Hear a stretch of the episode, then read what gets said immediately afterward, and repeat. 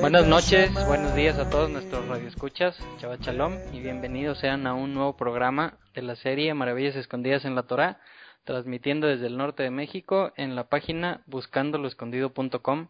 Estamos en el programa número 38 y le damos la bienvenida a Gabriel Estrada a nuestro gran y precioso estudio virtual.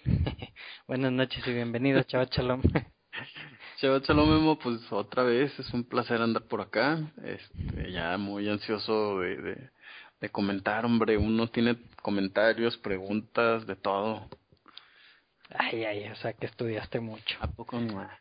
No, no, no, no, precisamente no estudié tanto, por eso te voy a hacer muchas preguntas. Ah, bueno, muchas gracias por habernos escuchado.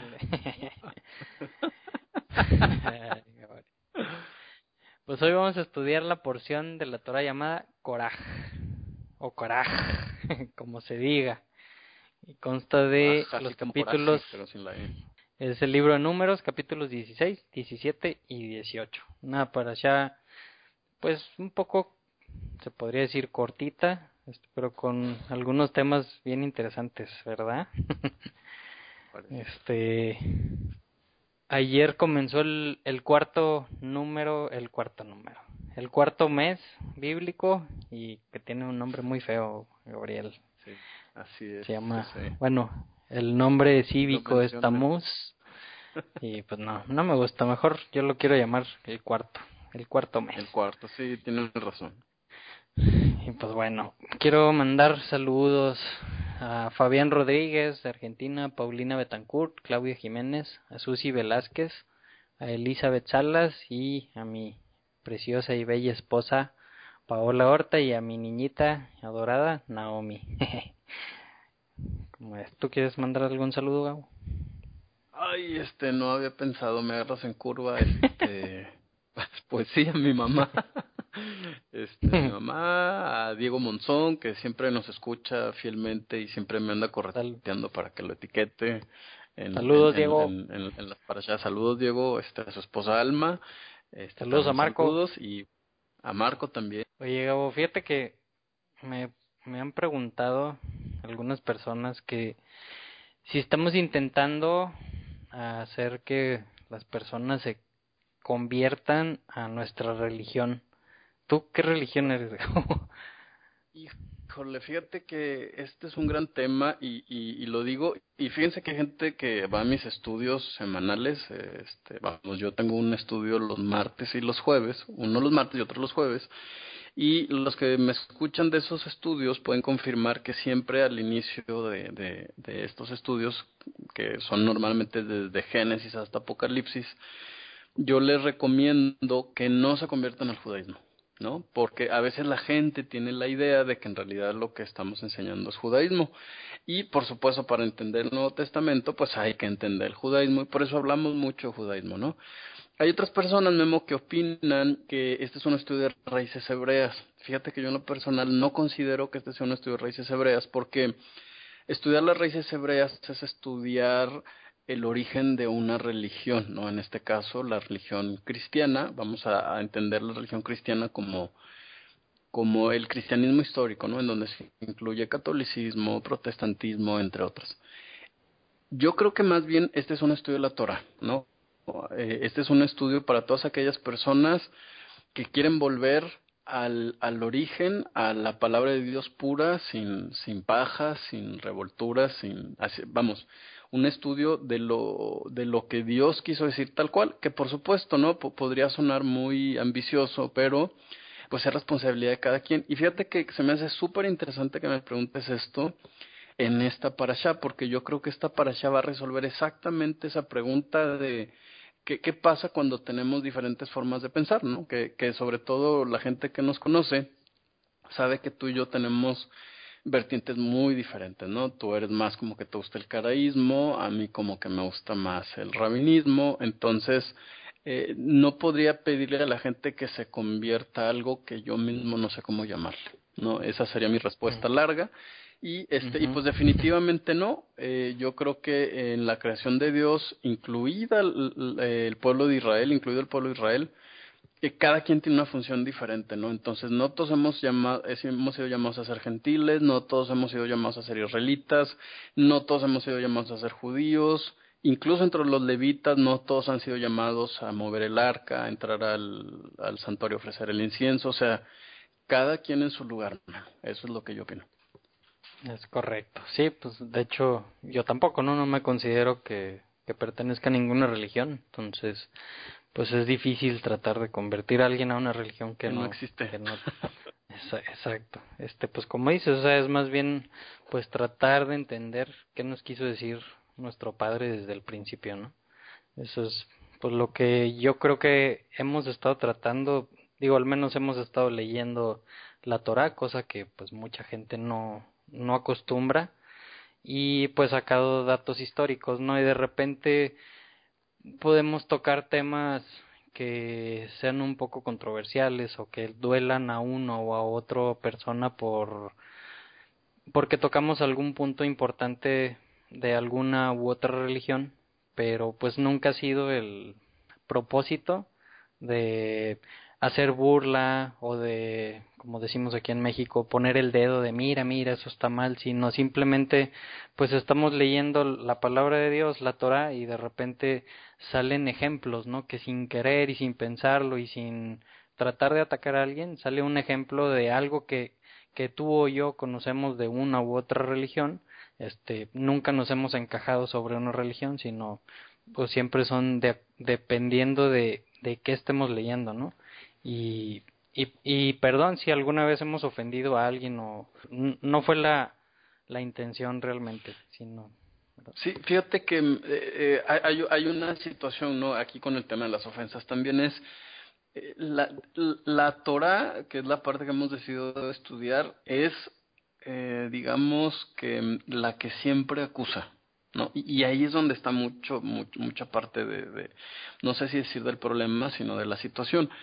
Eh, definitivamente, y esto es cierto incluso para el mismo judaísmo, el enemigo de la religión siempre es la Biblia. Y uno puede decir, bueno, pero ¿cómo, ¿cómo, puede ser esto? Y esto tiene mucho sentido si consideramos que también el enemigo de la gente es la misma Biblia, ¿no? ¿Por qué? Porque la, la Biblia nos acusa, nos exhibe, este, nos enseña todo lo que no debemos hacer. Entonces, como dice allá el Evangelio de Juan, el que diga que no peca, pues es un mentiroso, ¿no? Entonces, eh, la Biblia siempre, siempre habla en contra de mí y de mis, eh, como, como le decimos, eh, y de mis inclinaciones al mal, ¿no? Entonces, por supuesto que la Biblia está hecha para, pues para corregirnos, para invitarnos al arrepentimiento, y eso, Memo, es algo que siempre duele, ¿no? Si no te duele, pues a lo mejor no te ha caído tanto el 20, ¿no? Entonces, mm. muchas de, muchas de las personas que nos escuchan, pues están aquí precisamente porque quieren saber qué es lo que Dios dice sobre una u otra cosa, ¿no? Entonces, desafortunadamente, siempre la Biblia nos confronta, ¿no? Entonces, yo creo que, que la gente tiene que entender más bien eso, porque finalmente estamos hablándole a gente que no hemos visto, que no conocemos, Ojalá un día tengamos el placer en el mundo de conocerlos. Eso es lo que nosotros creemos, ¿no? A lo mejor hay gente que opina que, que nos vamos a ver allá en el cielo. Bueno, pues entonces que sea allá en el cielo. Y ya, no, no pasa nada. Así es. Pues bueno, ya se acabó el paréntesis y seguimos con, con el estudio de la porción de esta semana. Eh, como dijimos es números capítulo 16 y comienza diciendo tomó Coraj hijo de Itzahar, hijo de Kehat, hijo de Leví, con Datán y Abibram, hijos de Eliab, y On, hijo de Pelet, Pelet hijos de Rubén. qué, qué, pequeña firma, ¿no?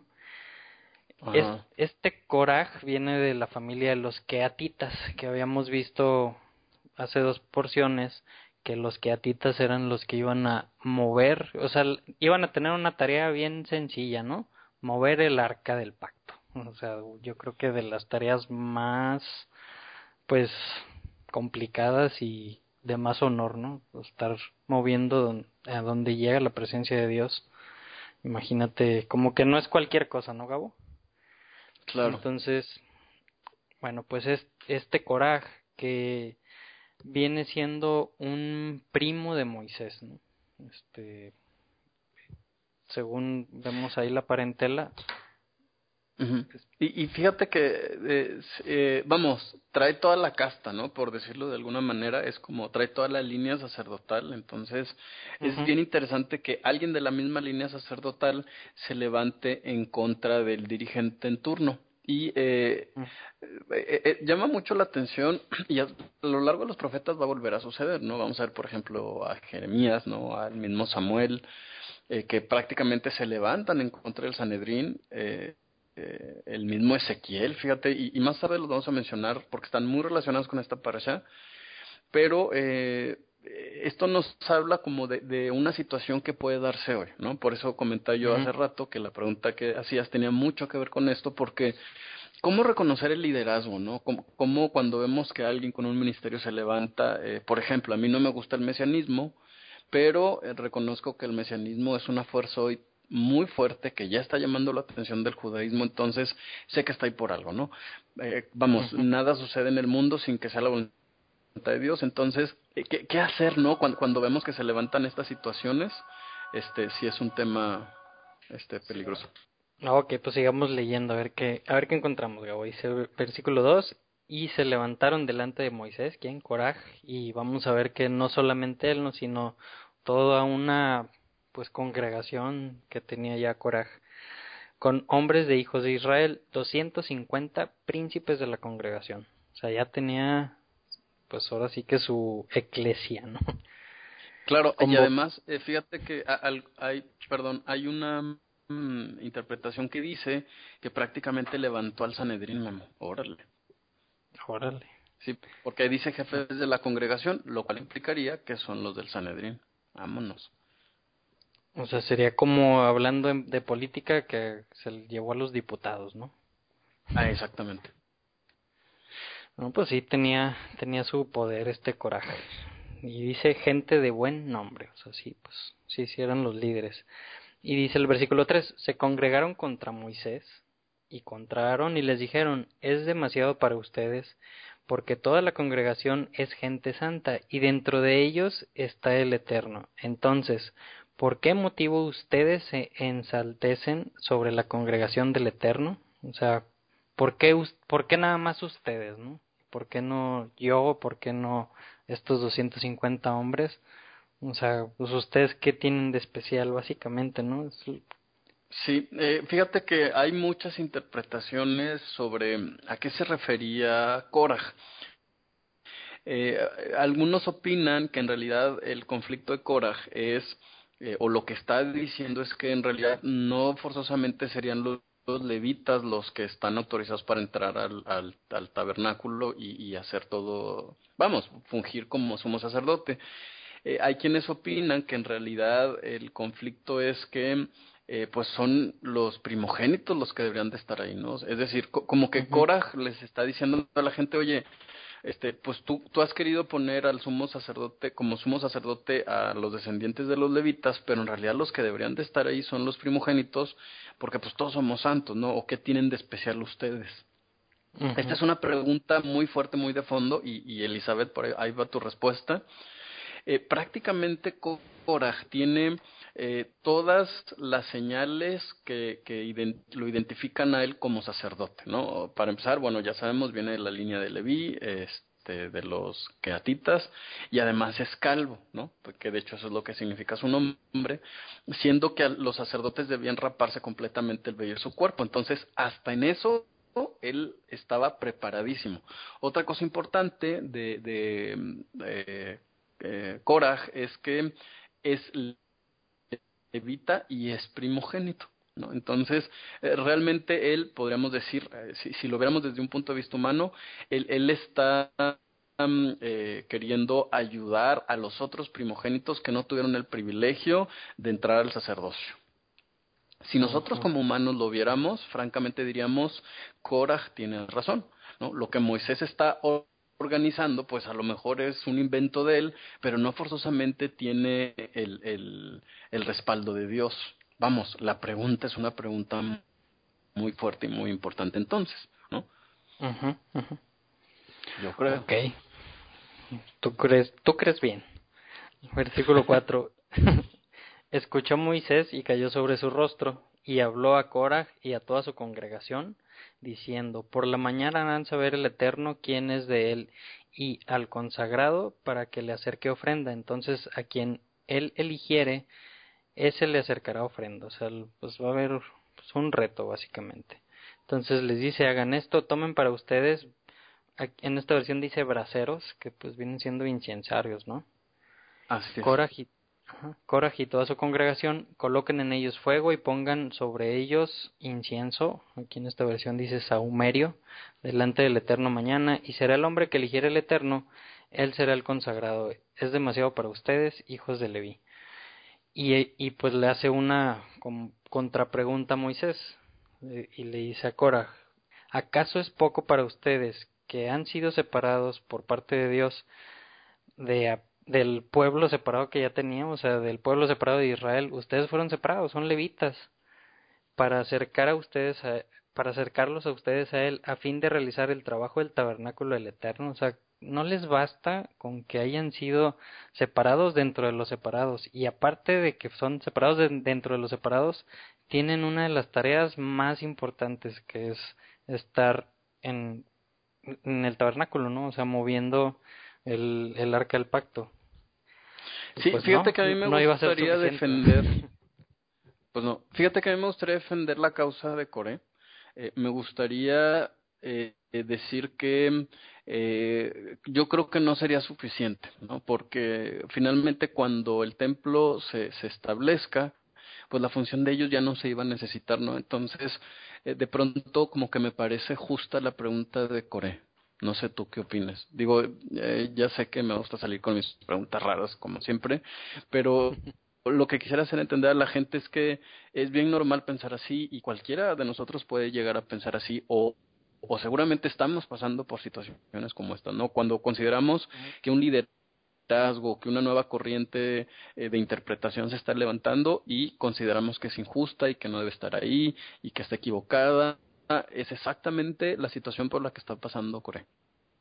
Sí, y, digo, y vamos a ver cómo siga desarrollándose la historia que Core, Coraj realmente no, no es que estuviera pensando en otro dios o siguiendo otro dios, mm, nada de eso, ¿no? Sino él estaba siguiendo al mismo dios y estaba convencido de que estaba haciendo lo correcto. Claro. Entonces, que, qué complicado, ¿no? O sea, sí, sí es complicado y sí, el, digo, su, su pregunta o su queja pues fue auténtica porque pensaba que, que estaba en lo correcto, pensaba que Moisés no estaba en lo correcto, pero pues a lo mejor faltó al ver algún la primera respuesta de Dios decir ok tienes razón lo que tú digas así será y pues siguió en, en esa misma línea no así no tú estás mal, yo estoy bien y, y pues ya vamos a ver en, en qué termina la historia. Entonces le dice en el versículo 11, por tanto tú y toda tu congregación que se están reuniendo contra el Eterno y contra Aarón, ¿qué hizo él para que se quejen contra él? O sea, aquí Moisés le está diciendo, no, no, no te estás quejando contra mí, te estás quejando contra Dios, contra nuestro Padre. Y dice que le envía a Moisés a llamar a Datán y a Abiram, hijos de Eliab, pero contestaron, no subiremos. O sea, primero les, les dijo, ok, tenemos este problema, bueno, vayan a, mañana en la mañana se traen las 250 personas que están contigo su incensario y vamos a prender fuego este para ver de, de qué fuego acepta Dios, ¿no? Y esto pues iba a ser un pues digamos un duelo y pues toda la congregación lo podía ver, ¿no? Entonces aquí como que querían arreglar las cosas más discretamente y por eso manda llamar a Datán y a Abiram, pero ellos dicen no vamos a ir y des todavía des que dicen no vamos a ir, queremos que toda la gente vea que tú estás mal Moisés y que nosotros estamos bien, entonces queremos que sea algo público y le pregunta estas dos personas, Datam y Abiram, ¿acaso es poco lo que nos hiciste? Que subiéramos de la tierra que emana leche y miel para matarnos en el desierto. O sea, se están refiriendo ya a Egipto como la tierra que emana leche y miel. ¿Por qué? Porque ya sabían que no iban a entrar a la tierra prometida, entonces yo creo que dijeron, ay, este Moisés nos prometió cosas, no nos las va a entregar y aparte nos van a matar aquí en el desierto, ¿no? Claro, si te fijas cómo es un poco de odio también eh, de, la gente esta. O sea, ¿hasta qué punto se han cegado para decir que Egipto es una tierra en la cual mana leche y miel? O sea, ahí ya se empieza a ver que, que, aunque el argumento es muy bueno, hay, hay una emoción enferma detrás de, de, de, estos argumentos. ¿no? Las intenciones no son las correctas, el argumento es perfecto.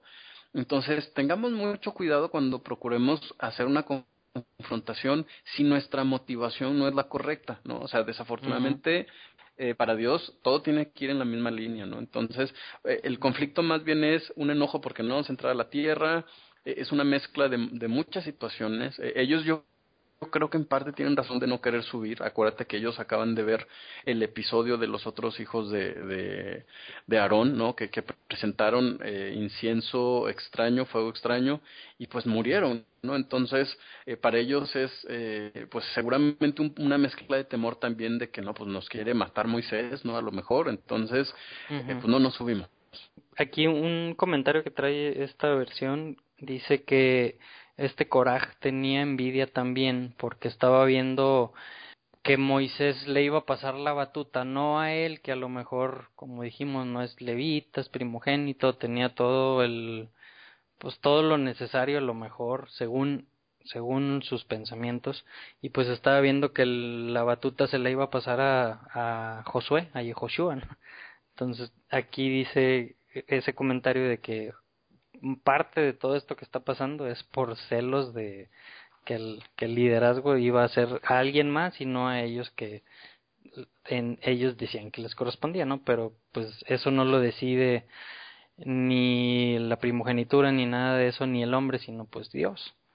Entonces, bueno, dice que le dice le dijo Moisés a Coraj, tú y toda tu congregación estén delante del Eterno mañana por la mañana. Entonces, pues sucede eso, que llegan los 250 hombres, Coraj, su, sus seguidores, todos traen su incensario y dice que se paran en la entrada de la tienda de reunión.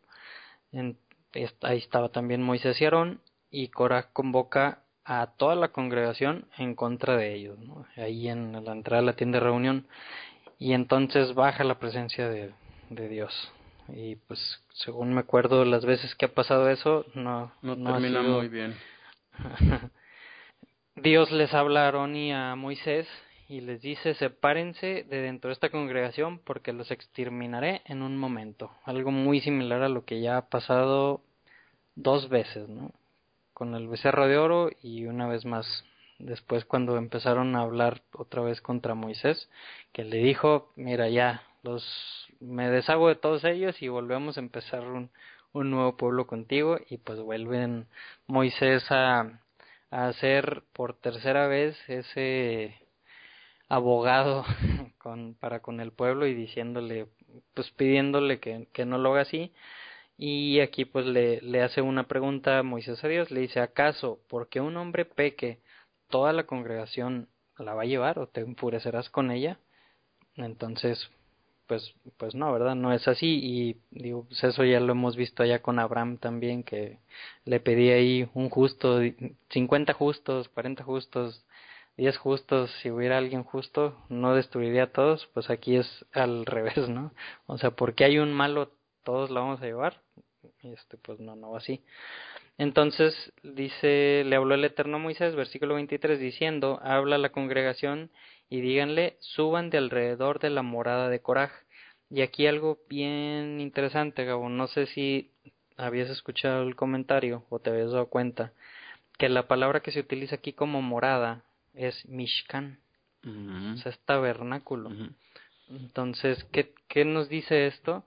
Que este Coraj ya estaba haciendo su propio tabernáculo, su propio eh, este séquito, seguidores, o sea, estaba haciendo algo diferente, ¿no? Otro, otro podríamos decir a lo mejor otra religión, este, otros lugares altos, otro lugar donde llevaran las ofrendas los, los que no estuvieran de acuerdo con, a lo mejor con lo que se hacía con Moisés.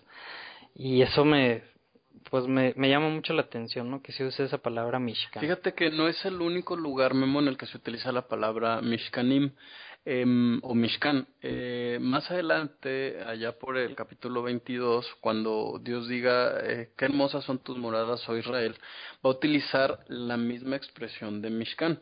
Eh, los rabinos han entendido que esto implica que, que dentro de cada casa o dentro de cada tienda de ellos que estaban habitando en ese momento en el desierto, ellos habían creado un lugar especial este para para pues para servir a Dios o, para alabarlo no cosa que hacemos todos que de repente tenemos nuestra biblioteca con con las torás o con los comentarios o así. Entonces más que un templo eh, parece ser no estoy no, no estamos seguros que el contexto indica que se refería en término estricto a, a, el área del hogar en la que uno pues prepara un altarcito, digo altar es darle un nombre, ¿no? Es como el área especial donde guardamos, no sé, no me imagino que tú tienes un lugar donde guardas tus eh, menorás, este, tu Torah y más bien a eso, ¿no? Y en sentido amplio, por supuesto, se refería a la morada de Cora, ¿no? Que es, es donde él habitaba y adoraba a Dios. Ok. Muy válido. Entonces dice, bueno, apártense de alrededor de la morada de Coraj, Datania, Biram. Se levanta Moisés y se fue a Datania, Biram, y fueron detrás de él los ancianos de Israel, y habló a la congregación y les dijo, apártense ahora de las tiendas de estos hombres malvados. Fíjate las palabras, ¿no? Ya van cambiando. Estos hombres malvados, y no toquen nada que sea de ellos para que no sean castigados por los pecados de ellos. Entonces, pues todos empiezan a apartar de, de, de ahí donde este Mishkan, de esta casa de Korah, de Datán y de Abiram, y dice, y Datán y Abiram salieron y se pararon a la entrada de sus tiendas, con sus mujeres, con sus hijos y con sus bebés. Entonces dijo Moisés, con esto sabrán que el Eterno me ha enviado. Entonces, o se dice que para que me ha enviado para hacer todas estas cosas que, que he hecho en, pues, a lo largo de esos años que llevaba. Dice, y no por mi voluntad, o sea, no, pues recordamos, ¿no? Cuando al principio le, le mandó llamar Dios a Moisés y que le decía, oye, necesito que vayas y hagas esto, el que decía, no, yo no, escoge otro, yo no quiero.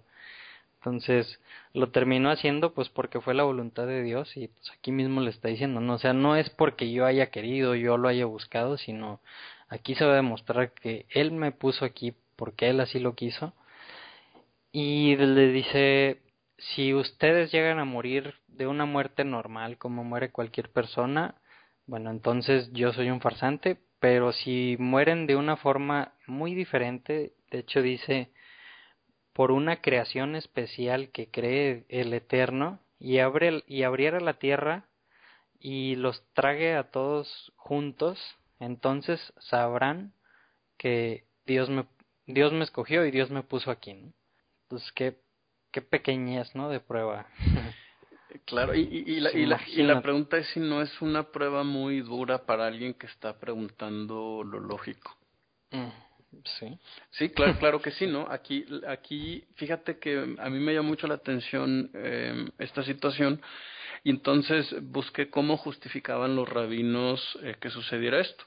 Y entonces ellos explican que siempre que Dios hace, emite un juicio, acuérdate, siempre es medida por medida. Entonces, que, que dice que, que al principio, cuando dice que tomó Korah, dice que en realidad eh, empieza a mencionar a, los jefes, a la gente con buen nombre, él se los quería tragar, es decir, él utilizó palabras suaves para convencerlos, es decir, quería adueñarse tragarse sus conciencias de alguna manera representativa y entonces por eso que Dios decide que, que también se los va a traer la tierra. ¿Por qué? Pues porque prácticamente los quería separar de, de la conciencia que todos tenían de que Moisés era el líder, ¿no? Y, y Aarón, por supuesto, y la descendencia y todo esto. Entonces se me hizo algo para meditar. Eh, de pronto se me sigue haciendo muy fuerte. Eh, yo sé que, que hay una buena razón pero sí es de esas cosas que me dejan pensando mucho. Sí, sí, claro. Y aquí mencionaba, ¿no? Con sus mujeres, con sus hijos, o sea, toda la familia, o por, se puede entender hasta un tanto injusto, ¿no? Pero después vemos en el capítulo 26 de este mismo libro de números, cuando está recontando de nuevo esta historia, en el versículo 11 se menciona que los hijos de Coraj no, no murieron en ese momento. ¿Por qué? Pues muy seguramente porque los hijos dijeron, mi padre está haciendo esto y yo creo que no es correcto, entonces no siguió sus pasos, no siguieron sus pasos, ¿no? Este, y de hecho los hijos de Coraj tienen once salmos, escribieron once salmos.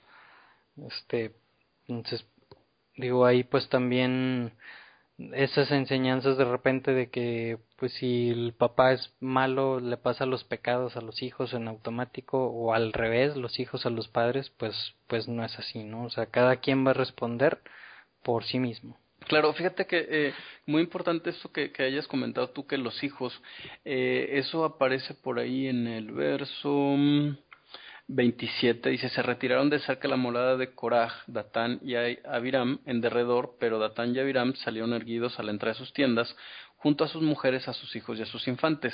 Y, fíjate que hay algo bien interesante porque quienes llevaron a los hijos fueron ellos.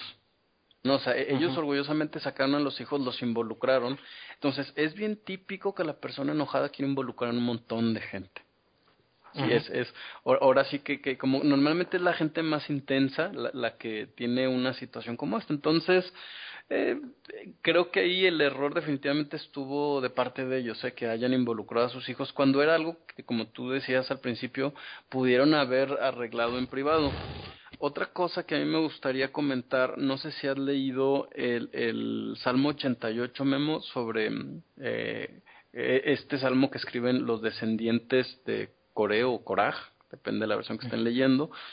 Y todo el contexto te habla sobre gente que, que llegaron al sepulcro y que han sido castigados por Dios, pero como ellos como descendientes de Dios están eh, confiando en la misericordia divina. Eso me impresiona mucho, yo creo que el, el Salmo 88 es un capítulo para leer en este contexto. Yo incluso leía a la gente, haz pausa, y, empieza a leer el, el, Salmo 88. Otra cosa que quisiera recordarles es, ciertamente, eh, Coraj, sus hijos no mueren, eh, los rabinos explican exactamente eso que tú dijiste, que ellos no quisieron participar. Y eh, fíjate que mm, me gustaría retomar la pregunta que hice al principio de la parasha. Parece ser que Dios también tenía planes para Coré o para Coraj aunque iba a llegar un momento en el que el, el servicio en el tabernáculo ya no iba a ser necesario. Eh, resulta que el profeta Samuel es descendiente de Coraj, el profeta Jeremías y el profeta Ezequiel. ¿no? Entonces, claro que había un plan para él, este, Dios no se había olvidado obviamente de ellos. Entonces, a veces podemos pensar que, que nuestro servicio es pequeño, pero yo creo que hay que tener paciencia. ¿eh? Desafortunadamente no vemos las cosas como Dios las ve y pues fíjate. No es en nuestros tiempos. No es exacto, ¿no? Entonces, de, de, lo que se perdió, Core, o sea. Triste pero cierto. Triste pero cierto. Entonces dice versículo 31, sucedió que cuando Moisés acabó de hablar estas palabras, pues, ¿qué crees que pasó? Se abrió la tierra y ¡pah! se los, se los tragó. Con casas y todo. Con todo. Y dice el, el versículo 33, descendieron ellos y todo lo que era de ellos vivos al abismo Aquí en algunas versiones creo que dice al infierno. Este, y de hecho, busqué hace ratito Seol en números, en el libro de números, y dice, ahí está la prueba de que el infierno sí existe. ah, caray. Pero bueno, pues realmente ahí la palabra que se utiliza es Seol, que pues es todo un todo un tema, ¿no? El, el tema del Seol. Claro. Que dice, pues sabemos que dice la Biblia que ahí todos vamos a parar y ahí vamos a estar hasta que llegue el día del juicio. Claro.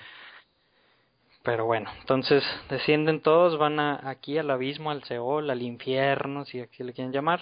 Y dice, y los cubrió la tierra y perecieron de en medio de la congregación.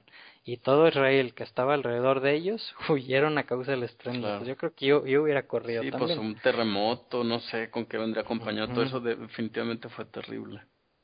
Sí, y, iban diciendo, no sea que nos trague la tierra. Dice, entonces salió un fuego enviado por, por el Eterno, por Dios, y consumió a los 250 hombres que ofrecían el incienso. O sea, se tragó a estas, a, a la familia, bueno, a Coraj y a, a estas otras dos personas que estaban ahí con sus hijos, y a los demás que estaban no ahí en, la, en las tiendas, este dice pues fuego, ¿no? Y los consumió. Y yo creo que ¿Tú, ¿Tú qué opinas, Gabo? Si tú hubieras estado ahí, ¿te hubiera sido suficiente eso para decir, no, pues sí, estaba mal Coraje y estaba bien Moisés? ¿O, ¿O crees que no hubiera sido suficiente prueba? Fíjate que de, de, verdad, de verdad te prometo que estuve pensando mucho en esto mientras repasaba y estudiaba. Y, y yo creo que ante una evidencia como esa, lo que sobresale es el miedo, ¿no? A mí diría, híjole, pues no sé si es justo o no, pero definitivamente Dios nombró a Moisés y Aarón y mejor huyo para que no me pase nada. Francamente creo que eso hubiera sido, es, esa hubiera sido mi, mi sentir en ese momento. Ahorita vamos a ver qué, qué pensó el pueblo en ese entonces, ¿no? Después de que pasa todo esto, dice que le dice Moisés a el eterno Moisés que le dijera a Eleazar, hijo de Aarón, que levantara todos los incensarios que habían quedado, o sea, los, los 250 incensarios que habían utilizado para, para hacer esa prueba, le dice levántenlos y los vamos a, pues, a fundir y, y los vamos a utilizar en el altar para cubrir el altar, estos eran incensarios de bronce, entonces dice vamos a cubrir el altar y van a servir como señal para los hijos de Israel. Dice en el versículo 5 que serían como van a estar ahí como un recuerdo para los hijos de Israel para que no se acerque un hombre extraño que no es de la descendencia de Aarón a quemar incienso delante del Eterno, ¿no? Y que no sea como Coraje y como su congregación. Entonces, fíjate cómo este tema entonces en el judaísmo se vuelve un tema primordial. Tan importante es este tema que se le dedica toda una parasha, ¿no? Desde que aquel hombre profano, dice mi versión, no, no sé cómo digan las otras, eh, que cuando se refiere a hombre profano no nada más se refiere a un gentil, ¿no? Sino incluso a un mismo israelita que no sea de la tribu de Leví y de los de la tribu de Leví tiene que ser específicamente de cierta descendencia.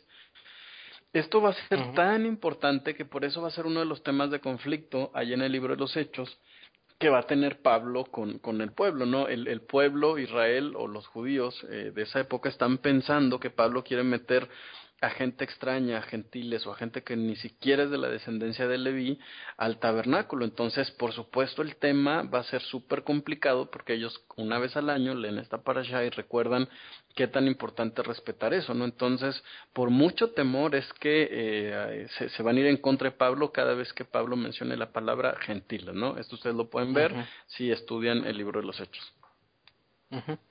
Y ahí se me estaba pasando, eh, dice en el versículo 2, o sea, cuando le dice levanta a todos esos incensarios, dice porque fueron consagrados a los incensarios de esos pecadores contra sus propias almas, o sea, ahí los comentarios que yo escuché de un, de un rabino era que la misma sangre de estas personas que murieron sirvió para, para limpiar o para santificar este, esos para consagrar esos incensarios. Qué raro, qué raro comentario, ¿no? Porque se supone que los sacrificios humanos pues están prohibidos.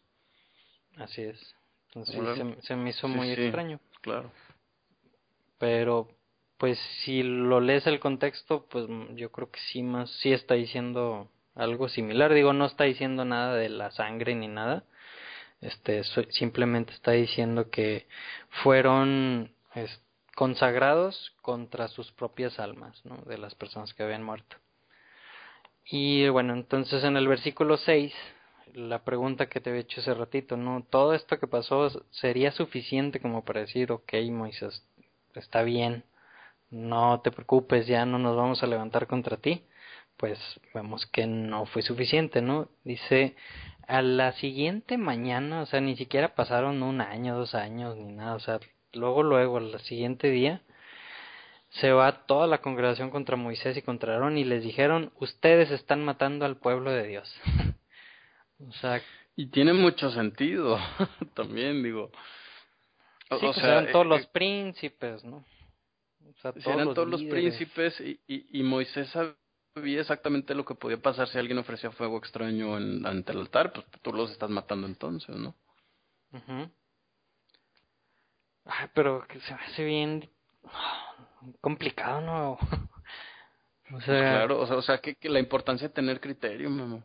Eso es, o sea, opinar así a la y se va, híjole, es peligroso, mamá. Pero, pero bueno, pasa y mucho. Entonces dice, sucedió cuando se reunió la congregación contra Moisés y contra Aarón, que se miraron hacia la tienda de reunión, y aquí la había cubierto la nube y se vio el honor del Eterno. Otra vez baja la presencia de Dios. No, algo, algo no, no puede salir bien. Y pues les vuelve a hablar Dios a Moisés y Aarón y les dicen, sepárense de esta congregación porque los voy a exterminar otra vez, ¿no? Quinta vez, sí, ¿no? Es la quinta que dice, ya los voy a limpiar y volvemos a empezar. Y Moisés le dice a Aarón, o sea, Dios iba a mandar, pues no dice exactamente que no, pero pues es una plaga, de alguna forma iba a empezar a matar a, pues a, a toda esta gente que otra vez estaba levantando y otra vez estaba este pues quejándose contra Moisés y le dice Moisés a Aarón, corre, toma un incensario, coloca sobre el fuego del altar pon incienso y llévalo pronto hacia la congregación y es expiación por ellos, porque ya salió la ira delante de Dios y comenzó la mortandad, o sea, ya empezó esta plaga a cobrar vidas. Entonces, pues así lo hace Aarón, corre, no sé qué tan rápido, no sé cuánto tiempo se habrá tardado Aarón en correr, agarrar el incensario, agarrar fuego de, del altar, poner el incienso, ¿qué te gusta? ¿O 10 minutos? ¿15 minutos? ¿20 minutos? Entonces toma todo eso, llega ahí entre el pueblo y esto también es algo que no he encontrado el por qué, pero dice, le, le decía, veías eso para limpiar el pecado, para hacer expiación por el pueblo. No entiendo por qué, no entiendo por qué el, el poner el incienso en el incensario y estarlo pasando ahí entre el pueblo fuera a hacer expiación por el pueblo. No sé si tú has, si escuchaste algo. Sí, eh, la respuesta está en Levítico 16, 12 y 13, ¿no? Parece ser que el, el, el incienso también eh, surte o, funciona como sacrificio expiatorio. Eh, aquí la pregunta sería ¿por qué? ¿no? Y eh, fíjate que comentan los rabinos eh, hablando de este tema que, no es tanto el incienso o el incensario, sino los carbones que se utilizaban para el sacrificio continuo. Parece ser que el punto era que eh, el, ángel de Dios, al, al, ver el incienso, perdón, no el incienso, sino eh, los carbones encendidos, recordaba la expiación que sobre ellos se había hecho. Eh, este es un tema, Memo, que podríamos hablar de él muchísimo y extenderlo incluso hasta ¿por qué eh, que un justo decida dar su vida en favor de otra persona funciona como expiatorio? ¿no? O sea, es un tema, si, si tú eres un cristiano que estás tratando de entender cuál es la respuesta de por qué Jesús o Yeshua es el Mesías, aunque los sacrificios humanos están prohibidos, este es el argumento que tú podrías estar esperando, ¿no? Porque eh, vemos que hay eh, varios ejemplos en la Torah en los cuales el que una persona decida sacrificarse de, por decisión propia en pro de, de, otras personas trae expiación. Este es el, segundo ejemplo en la Torah. El primero es la atadura de Isaac, ¿no? Hay que recordar que en el judaísmo se considera que Isaac eh, de de, por decisión propia le pide a Abraham su padre que lo amarre para, para no, no revelarse al momento de él ver el cuchillo, ¿no? Eso es lo que dice eh, el, el, mismo Talmud.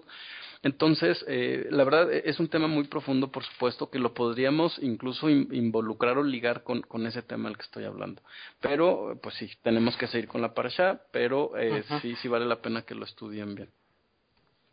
Ok, bueno, entonces dice versículo 13, separó entre los muertos y los vivos y cesó la mortandad, ¿no? O sea, con, con, ese, con ese acto de llevar el incensario con fuego del altar y con incienso, cesa la, mortan, la mortandad y dice fue que fueron los fallecidos en la mortandad 14.700.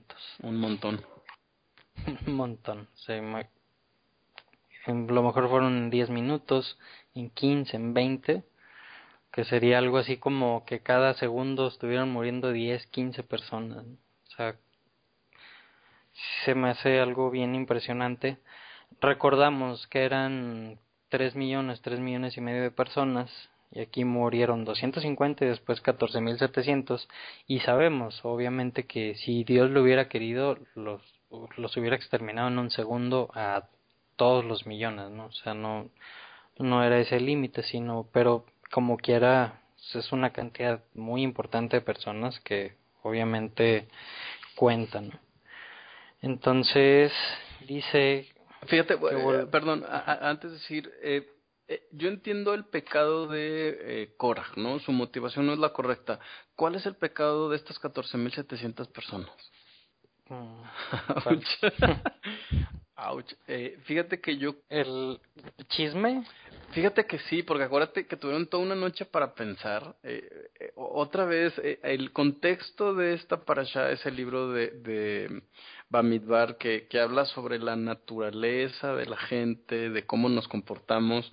Eh, otra cosa importante es que no pusieron atención a las palabras de Moisés y, y eso sí se me hace, híjole, bien, bien pues fuerte, interesante, híjole, tantas palabras que puedo usar porque eh, acuérdate que cuando eh, Moisés está orando, dice, le dice a Dios eh, que ellos sepan que, que si mueren de muerte natural, ¿no? Pero, pero si tú creas algo nuevo, ¿no? Entonces la evidencia ya estaba ahí, ¿no? La evidencia ya la tenía Moisés.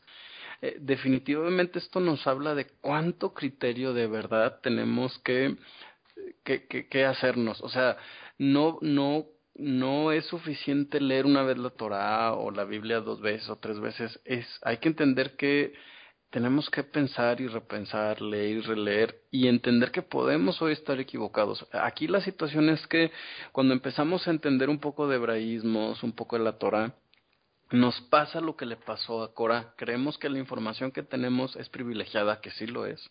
Y entonces empezamos a sentir una especie de orgullo que nos hace, que nos hace pensar lo siguiente el otro está mal y yo estoy bien. Bueno, esa es exactamente la forma de pensar de Core. Aguas. Sí, sí pasa. Y, y, pues más de la gente también, ¿no? Entonces, eh, ahora sí fue como, bueno, que no entienden, y es la segunda vez que se los demuestro y no, y entonces, bolas, don Cucombre, 14.700 se nos fueron. no, no, no neta que no quería hacer chiste, pero, pero pues sí, o sea, es triste porque, digo, si hubiera sido uno también era un chorro, ¿no? Pero catorce mil, pues es un montón de gente, man. Claro. Y bueno, entonces versículo 16 dice, habló el Eterno Moisés diciendo, habla a los hijos de Israel y toma de ellos un bastón por cada casa paterna. Juntaron obviamente doce bastones y comenta que en el que el bastón que viniera por representando a la casa de Levi le bueno le iban a poner el nombre de, del líder de cada tribu a, a, cada bastón y el nombre de Aarón iría en el bastón de la tribu de Levi. Dice para que iban a hacer esto para hacer una prueba más no oye pero entonces deberían de haber sido trece no por Efraín y Manasés. Claro, porque pues imagínate, si, si la tribu de Levi nos contaba dentro de los doce, pues cómo es que iban a ser doce varas. Porque se contaba Efraín y Manasés. En la de José, exactamente. Sí, ajale, sí. No, si sí, estudiaste, chavo. Si le sabes, si le sabes. Pues es que yo tengo información privilegiada. no, no es cierto. Ya no juguemos. Y en, entonces les comenta Moisés que esos doce bastones se iban a meter al, al lugar santísimo y que al bastón que le surgieran flores o que reverdeciera, ese bastón sería, o, o, la tribu o la persona que le perteneciera a ese bastón sería el, la persona que estuviera eligiendo Dios, ¿no? Para hacer todo esto de el sacerdocio. Como y, se me hace bien, no sé si la palabra correcta sea noble de parte de Dios. Ok, ahí va otra prueba, otra prueba más de que Aarón y de que Moisés están ahí porque yo quise, quiero que estén, ¿no? No porque ellos estén queriendo ganarse sus diezmos. Sí, tienes razón. O sea, ¿qué, qué necesidad, ¿no? De Dios de, de darles ese, esa otra prueba al pueblo. Porque no era una prueba, no era una prueba para Aarón y para Moisés. Sino, sino para el resto de la gente. Y, y esto nos abre un, una controversia y, y un tema también interesantísimo. Porque vemos a un Dios que está interesado en que la gente que tiene una duda sincera resuelva el conflicto. Entonces, ¿Tú crees, eh, Memo, que sea la primera vez que este tipo de, de preguntas se le hacía a Dios? no. No, acuérdate que, que allá en, en, Génesis, cuando dice que Dios creó los cielos y la tierra eh, y creó al ejército del cielo, eh, es muy probable que esta pregunta se le haya hecho a Dios, ¿no? Acuérdate que por ahí hubo un ángel que, que decidió cuestionar qué tan correcto o noble sería que Dios eh, gobernara sobre la creación, ¿no? Él, preguntó también si un, Dios como este sería un, Dios justo o sería un Dios que nada más pensaba en sí mismo. Entonces, eh, en estos casos Dios decide, eh, pues, tolerar la, duda sincera, ¿no? Y entonces uh -huh. siempre pone un plan que es mucho más, eh, pues, entendible, ¿no? Es muy interesante que en este caso haya, eh, la vara de Aarón haya hecho crecer almendras. Entonces dice que sucedió al siguiente día, que pues entra Moisés a la tienda del testimonio y, y aquí floreció el bastón de Aarón, que era por la casa de Leví. Y, y como comentas, o sea, no nada más este floreció con hojas y flores, sino con almendras. Claro. Interesante. ¿no? Sí, ¿qué, ¿qué significará la almendra? Es una de las primeros, es uno de los primeros eh, árboles, podría decir, que florecen. Incluso algunos de ellos florecen en invierno todavía. Entonces, como, como que Dios dando a entender que ciertamente desde el principio Dios escogió a la tribu de Leví, incluso aunque lo hizo por encima de los primogénitos. Uh -huh. Muy bien. Entonces le, le dice Dios a Moisés, bueno, pues devuelve el bastón de Aarón delante del testimonio. Obviamente le mostró los varones, lo, los varones, los bastones a, a, los líderes, les entregó los bastones y ya después le, pues le regresó este bastón de Aarón. Dice, devuelve el bastón de Aarón delante del testimonio para guardarlo por señal para, para la gente rebelde. O sea, para si alguna vez te vuelven a decir, oye, ¿por qué tú? ¿Por qué Aarón? Mira, aquí está la prueba, ¿te acuerdas? Con los varones, o sea, las varas enormes, ¿no? claro. Y dice, para, para, la, para la gente rebelde, y así se terminarán sus quejas delante de mí para que no mueran. Y aquí nada más, digo, ya lo habíamos comentado alguna vez en allá en Éxodo cuando veíamos todo el, cómo se iba a ir este construyendo el Mishkan, el tabernáculo, y, y veíamos como referencia este versículo que decía devuelve el bastón de Aarón delante del testimonio, que en el libro de Hechos se nos da a entender por una mala traducción que el bastón de Aarón estaba dentro del arca del pacto pero realmente vemos que está delante, delante. del arca del pacto, ¿no? ¿no? No, adentro. Sí, fíjate que yo creo que todo este tema, eh, ¿por qué la Torah le dedica tanto tiempo a este conflicto? Eh, yo creo que nos enseña que si Dios fue tan específico, pero tan específico para determinar las funciones de cada quien, de cuáles son las funciones de Levita en general y luego las divisiones de sus familias, era para que Israel y el mundo entendiera que eso fue lo que Dios dijo y es inamovible, ¿no? Incluso los mismos conflictos internos que ellos van a tener no van a alterar la decisión de Dios. Entonces, eh, ¿por qué crear otro sacerdocio, no? Uh -huh. O sea, ¿por qué pensar que, que de pronto nosotros podemos decidir un sacerdocio diferente, no? Porque gente, bueno, sí, el sacerdocio, el sacerdocio de Leví, este, pues sí, pero ahora nosotros también, pues no, no, la verdad es que como que todo esto nos enseña qué tan específico fue Dios y así es y así va a ser, pues para siempre. Así es.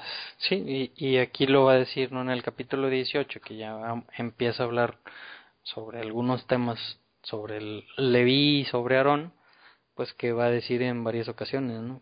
Por esto es eterno, pacto, pacto perpetuo comenta el capítulo 18, comienza y dijo el eterno Aarón, Tú, tus hijos, la casa de tu padre contigo, cargarán la responsabilidad del pecado de profanar el santuario. Ya habíamos platicado de esto, ¿no? Que el pueblo podía hacerse mm, impuro ceremonialmente y, y, si estabas en, en un estatus de impureza e, y querías ir o entrabas a un lugar puro o limpio como el tabernáculo, pues empezabas a cargar de, de los pecados a la gente. ¿Y cuál era uno de los trabajos de Aarón de y de los levitas?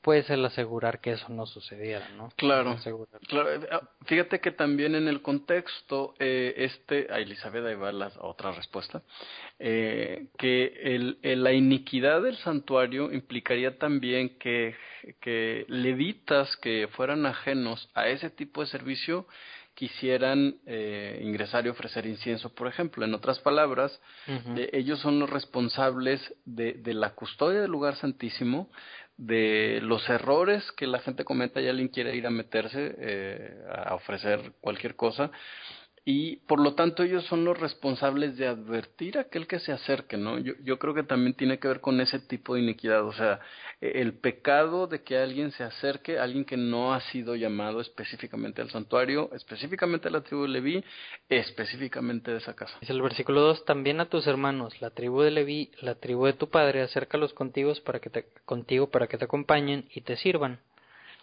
O sea, eso le está diciendo a, Moisés y Aarón, ¿no? O sea, los levitas te van a servir, te van a ayudar más bien, este, pues con todas las tareas que, que, va a haber ahí en el tabernáculo y, más tarde en el templo, y tú y tus hijos contigo estarán delante de la tienda del testimonio, está diciendo Aarón, y cuidarán los levitas tu encargo y el encargo de toda la tienda, o sea, todo, todo lo las funciones, todo lo que se tenía que hacer en, como comentaba, en el tabernáculo o en el templo, bueno, es, ese iba a ser labor de los levitas. Pero los objetos sagrados y al altar no se acercarán para que ellos no mueran, tanto ellos como ustedes. Entonces, pues eh, sigue hablando de las tareas que, que iban a tener versículo 5 dice, cuidarán el, er, el, encargo del santuario y el encargo del altar, o sea, las cosas, todo el trabajo que se genera en el santuario, el, el trabajo que se genera en el altar, para que no hubiere más ira sobre los hijos de Israel.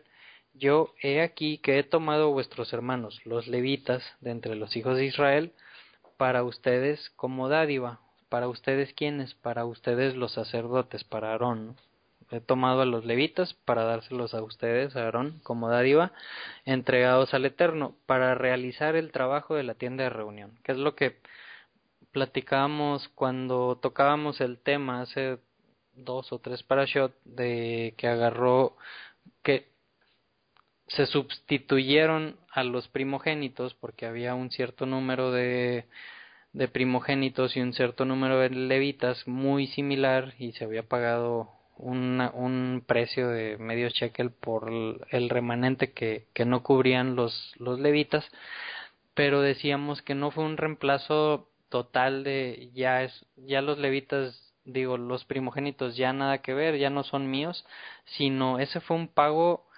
de esa de esos primogénitos por esos levitas y los primogénitos que siguieran haciendo tenían que seguir siendo redimidos, que, y aquí mismo lo vamos a ver, ¿no? O sea, no es que ya no, ya no los quiero, ya los reemplacé y ya no me sirven para nada y unos nuevos y que de aquí se empiezan a generar algunas teologías de reemplazos, este, pues aquí nos especifica, tomé a los levitas, ¿para qué? Para realizar el trabajo de la tienda de, de reunión.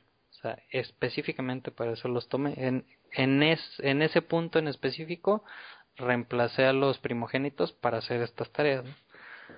Y el versículo 8 habló el eterno Aarón y yo aquí te encargué el encargo de mis ofrendas, o sea, de, de todas las ofrendas que llevaran, de ofrendas por de paz, ofrendas de oblación, de, de, de panes, de semillas, eh, ofrendas de pecado, ofrendas por culpa, todo eso dice que va a ser para, para Aarón y para sus hijos, para los sacerdotes, o sea, el que vendría siendo pues la, las tortas que llevaban, bueno, así se les llaman tortas, que son como este las ofrendas de vegetales y la carne que, que resultaba de las ofrendas por culpas y por pecado, lo, pues todo lo que vimos allá en Levítico 1, 2, 3, 4 y 5, dice, todo eso, bueno, el 1 no, porque era un holocausto, todo eso va a ser para ti, Aarón y los hijos. Y vamos a ver más adelante que va a decir, y los diezmos son para los levitas. ¿no? Entonces ahí, ahí, está la separación. O sea, para, lo, para Aarón, para el sacerdocio, son los sacrificios que me traen. O sea, todas las ofrendas. Y para los levitas son los diezmos. Nada más para los levitas. No, uno más. Y para esos levitas, te digo.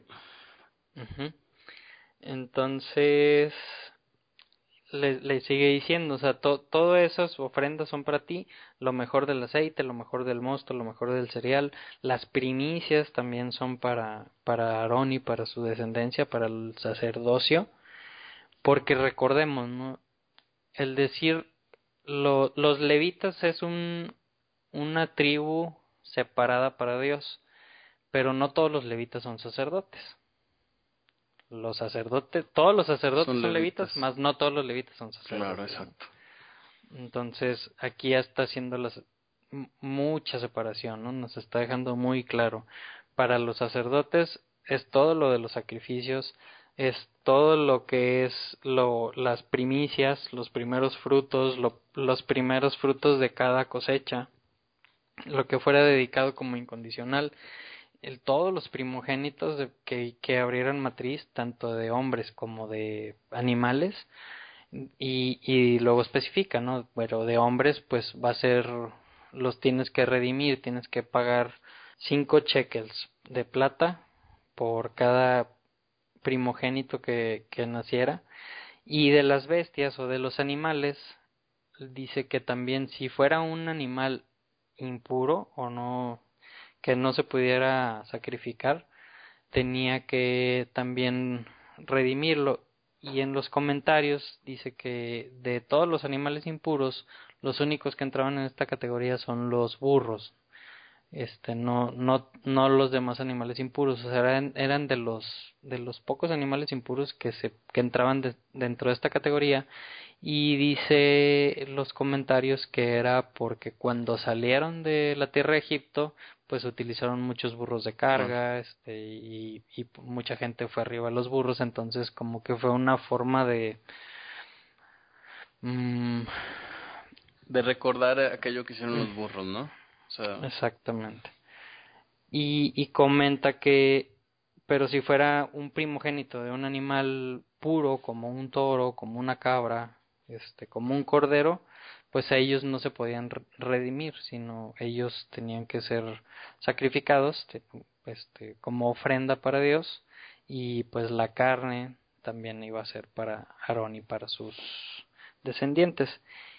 Y lo que comentábamos ahorita, ¿no? En el versículo 19, casi al final, dice, esto que te estoy diciendo es por ley perpetua, pacto de sal perpetua delante de el Eterno, para ti y para tu descendencia contigo. O sea, solamente hay un linaje de sacerdocio, es ah, el linaje de Aarón y su descendencia, y solamente es para ellos todo esto por siempre. No cambió, no cambiará, al menos no está escrito que fuera a cambiar. Claro. Y versículo 20, dijo el Eterno Aarón, que, bueno, le decía que en la tierra, cuando entran a la tierra de Israel, que no iban a, tener herencia los levitas ni, ni Aarón, aunque sabemos que pues iban a tener como 20 ciudades, ¿no? Que iban a estar entre cada, cada una de las tribus, iban a tener ciudades que estaban entre las ciudades de refugio y, y otras ciudades donde estaban los levitas. Este, entonces, no tenían una tierra tal cual, eh, a lo mejor con los el tamaño como para criar animales, para sembrar, porque ellos no se iban a dedicar a eso, pero pues sí tenían un lugar donde, donde, donde dormir, donde comer, donde vivir. Y en el versículo 21 toca el tema de los diezmos, que como es diferente, ¿verdad? Lo, lo, todo lo que llevaba el pueblo por como sacrificios, como ofrendas, que los diezmos son dos cosas diferentes. Y, y a lo mejor se pudiera llegar a pensar que todo va dentro del mismo dentro del mismo buche y todo es igual. Entonces comenta que en el versículo 21 para los hijos de Leví he aquí les he entregado todo diezmo de Israel por heredad a cambio de su trabajo que ellos realizan en el servicio de la tienda de reunión o sea era pues va a ser su pago no no no van a tener tierra no van a poder producir alimentos, este, criar animales para hacer negocio. A, lo mejor en el espacio que tenían, pues sí, sí podían tener unos pocos animales, pues para para ellos mismos o a lo mejor para mover, para cargar algunas cosas, pero no para hacer comercio como para vivir de eso. Entonces dice, bueno, a cambio de eso, como ustedes van a estar sirviendo en, en el tabernáculo, en el templo, bueno, los diezmos son, es el pago para ustedes, para que puedan vivir. Eh, es, esa también en el versículo 23 dice, esta también es una ley perpetua para vuestras generaciones. O sea, igual, los diezmos son para los levitas única y exclusivamente. Pero entre los hijos de Israel no heredarán heredad este vuelve a mencionar, ¿no? Porque el diezmo de los hijos de Israel que elevan al Eterno por donación entregaré a los levitas por heredad, por eso dije sobre ellos, dentro de los hijos de Israel no heredarán heredad, parece trabalenguas. E, y, y después en el versículo 26 ese es el bueno. Dice, a los levitas hablarás y les dirás, cuando tomen de los hijos de Israel el diezmo que entregan a ustedes, de parte de ellos por herencia vuestra, levantarán de él donación al Eterno, el diezmo del diezmo. Claro. O sea, los levitas tenían que dar un diezmo también del diezmo que les tocaba a ellos. Claro, qué, qué interesante, Memo, porque ellos no decían, da el diezmo. ¿no? O sea, los verdaderos sacerdotes no dicen, da el diezmo, dice, dicen, demos el diezmo.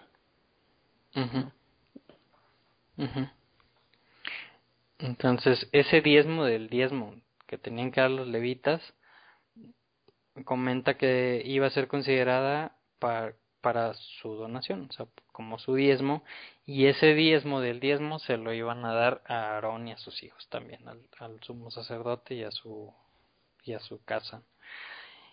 Eh, en cuestión de los diezmos que le daban a los levitas, que obviamente en aquellos tiempos pues se traducía en granos, en frutas, en verduras, en animales, este digo no dudo que a lo mejor también algunos pues en shekels, este pero todo eso, toda esa comida era para los levitas, para sus familias y lo podían comer en cualquier lugar, o sea, era, pues era su pago, era la raya que cobraban. Y en el versículo 21 es donde dice, lo comerán a él, entre paréntesis en esta versión dice al diezmo en todo lugar ustedes y vuestras casas, porque es el pago para ustedes a cambio de vuestro servicio en la tienda de reunión. Otra vez, ¿no? Vuelve a, a remarcar que va a ser el pago por el servicio en la tienda de reunión. O sea que si, si por alguna razón no hubiera estado ya dicho por Dios que iba a tomar a los levitas para hacer esta tarea, hubieran sido los primogénitos los que hubieran estado haciendo esto y hubieran recibido los diezmos? Buena pregunta. pues bueno, no, no, no lo sabemos. Fíjate que otra cosa que, que, que me gustaría que notáramos es que eh, el tema de, del levirato o del sacerdocio no es un tema de estar por encima del pueblo, ¿no? La, la manera en, en, la que se cierra esta allá tiene más bien que ver con el hecho de que eh, sacerdotes y no sacerdotes, todos somos siervos del Dios Altísimo. ¿No? O sea, eh, como que Dios dice, ok, sí, eh, este, hasta para las ofrendas y, y, los diezmos, también ellos están obligados a diezmar, también ellos están obligados a ofrendar, y es, es nada más una cuestión de un trabajo que, Dios les dio. Es un sistema que Dios creó. No es que ellos sean más importantes que el resto de la gente, ellos también están obligados a dar. ¿no? Entonces, eh, eh, finalmente Dios está atacando el fondo del origen del problema. ¿No? Que fue, ah, este, el que está enfrente es mejor que yo, no, no es mejor que tú. Si nosotros no somos mejores porque te estamos aquí en los micrófonos, ¿no? Somos exactamente iguales a todas las personas que nos escuchan. Y ni somos levitas, digo, ni nada de eso. exacto, entonces imagínate, ¿no? O sea, exacto, nosotros. Peor, peor menos. exactamente. Pues así es. O sea, ahí termina la porción, como comentabas, ¿no? O sea, nos, nos recalca y nos pone en, en ese lugar, ¿no? De que no hay que en, ensalzarse. ensalzarse unos de otros, porque somos todos iguales y todos servimos, todos deberíamos estar sirviendo al mismo Dios, el Dios Altísimo, nuestro Padre, creador de todas las cosas. Exacto. Y se acabó, qué rápido, qué rápido se pasó esta hora. esta hora y siete, 50 minutos, eh, no te creas. pues muy bien, este, la próxima semana vamos a estudiar la Parasha Jucat de capítulos 19, 20 y 21. Y después sigue Balak, qué padre. Ah, qué padre, me gusta Balak. sí. pues si no tienes ningún otro comentario, Gabo, nos despedimos, nos vamos a dormir, que ya es noche. Pues no, nada más que disfruten de este Shabbat, aquellos que nos están escuchando en Shabbat, que sea uno muy feliz, así como hoy nosotros estuvimos muy chistoretes. Este, y acuérdense que el mandamiento, uno de los mandamientos más importantes del Shabbat es ese, es estar contentos y felices. Entonces, pues feliz Shabbat y Shabbat Shalom.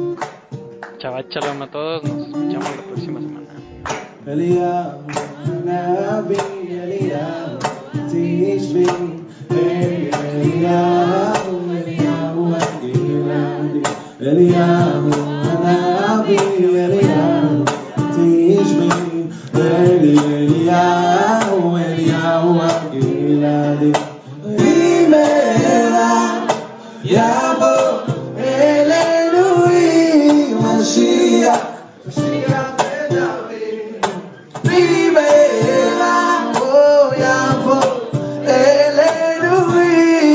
Mashiach, Mashiach, and I'm Amen.